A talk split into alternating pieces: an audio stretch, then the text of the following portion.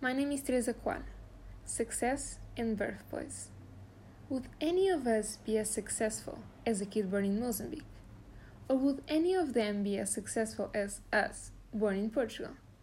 Do the different origin countries have anything to do with success? There is, in fact, a big contrast between developing countries and Western industrialized ones. Does that define the success of the people born in which one of them?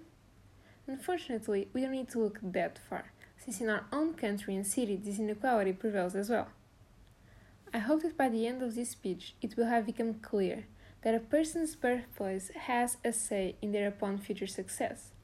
Yet, my ambition is to encourage the fight against this injustice. We are absolutely tired of hearing that with hard work and persistence we can achieve whatever we want wherever we are. But is that entirely true? Success is obviously influenced by the work one has done. However, does that mean that if we all have this spirit, we all have the same chances of reaching for success? In my opinion, this is a clear answer. Of course not. For instance, in some countries, young women are forbidden to go to school and learn. Then, in spite of their hardworking and motivated character, not everyone has the opportunity to thrive. Not only because they are prohibited from it, but because sometimes there are just no means to provide such opportunities. We take proper living conditions for granted in the industrialized world, but we need to understand that they are a luxury for certain communities. We can then look at the Education Index published annually by ONU. This incorporates the literacy and schooling rate. Countries such as Denmark and Norway are at the top of this rank, with a score of 0.923 and 0.916 respectively, with one being the top score. This contrasts with other locations like Burkina Faso and Niger, with a score of 0.262 and 0.206. As I analyzed this chart, I could notice a tendency. At the bottom of the rank were mostly African countries, while at the top were mostly European ones. Therefore, I could draw an obvious conclusion. The population of developed countries has an advantage just by their birth location. And this should not happen, since it's something no one can control. The inequalities are unfortunately firmly rooted around the world, and it's our job to dig them out. As we move to a more particular approach, this disparity happens within our country and city too. It exists next to us as well, not just at the other end of the globe. The best example I can give is one that is so close to us Marvila, in Lisbon. The community that surrounds the younger generation here doesn't generally set the best example. This place reports a lot of drug dealing and sometimes violence. But can the existing prejudice be caused by the behavior of the population? Can this be their responsibility? A lot of people may answer this question with a yes, but not me. Some might even believe that certain people were born to do menial jobs, whereas others are meant to do better paid work so it's really nobody's fault.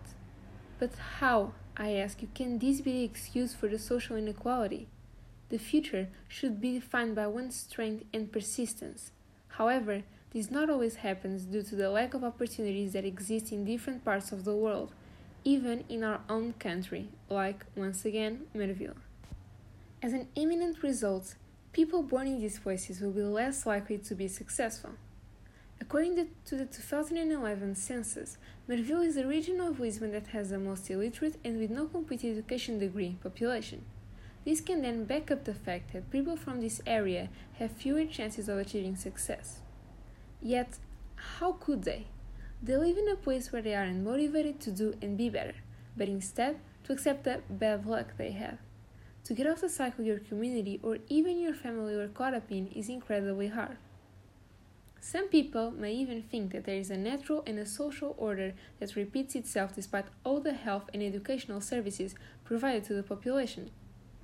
Although it may seem that way sometimes, it is our duty to break that cycle as fast as possible, because how can one be the exception if they don't get or have the opportunity to do so? Monica Calle, a Portuguese actress, is a founder of a theater group called Casa Conveniente. Since 2015, this group has been installed in Zona J, an area of Chelas known for its problematic habits. Monica said the following in an interview to Renascença. every gesture in the opposite direction, to social exclusion and intolerance, has a much greater consequence than it may seem. This is why I hope to inspire you once again to help fight against something that divides us, caused by something no one can control the place we are born in. In conclusion, I do believe a person's birthplace affects their success in the future, but that should not be the end of the story. None of us should settle for this. Privileged people, luckily born in a country, in a city, and in a home that provides them with all the opportunities they want or need, should fight. Fight for those who unfortunately didn't get such luck, and others should battle against the standards their community and even the world set for them, being hardworking, persistent, and always motivated, proving them wrong every single day.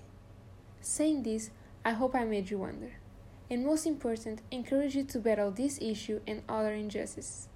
Because, as Steve Jobs once said, the people who are crazy enough to think they can change the world are the ones who do it. So I really hope we're all crazy.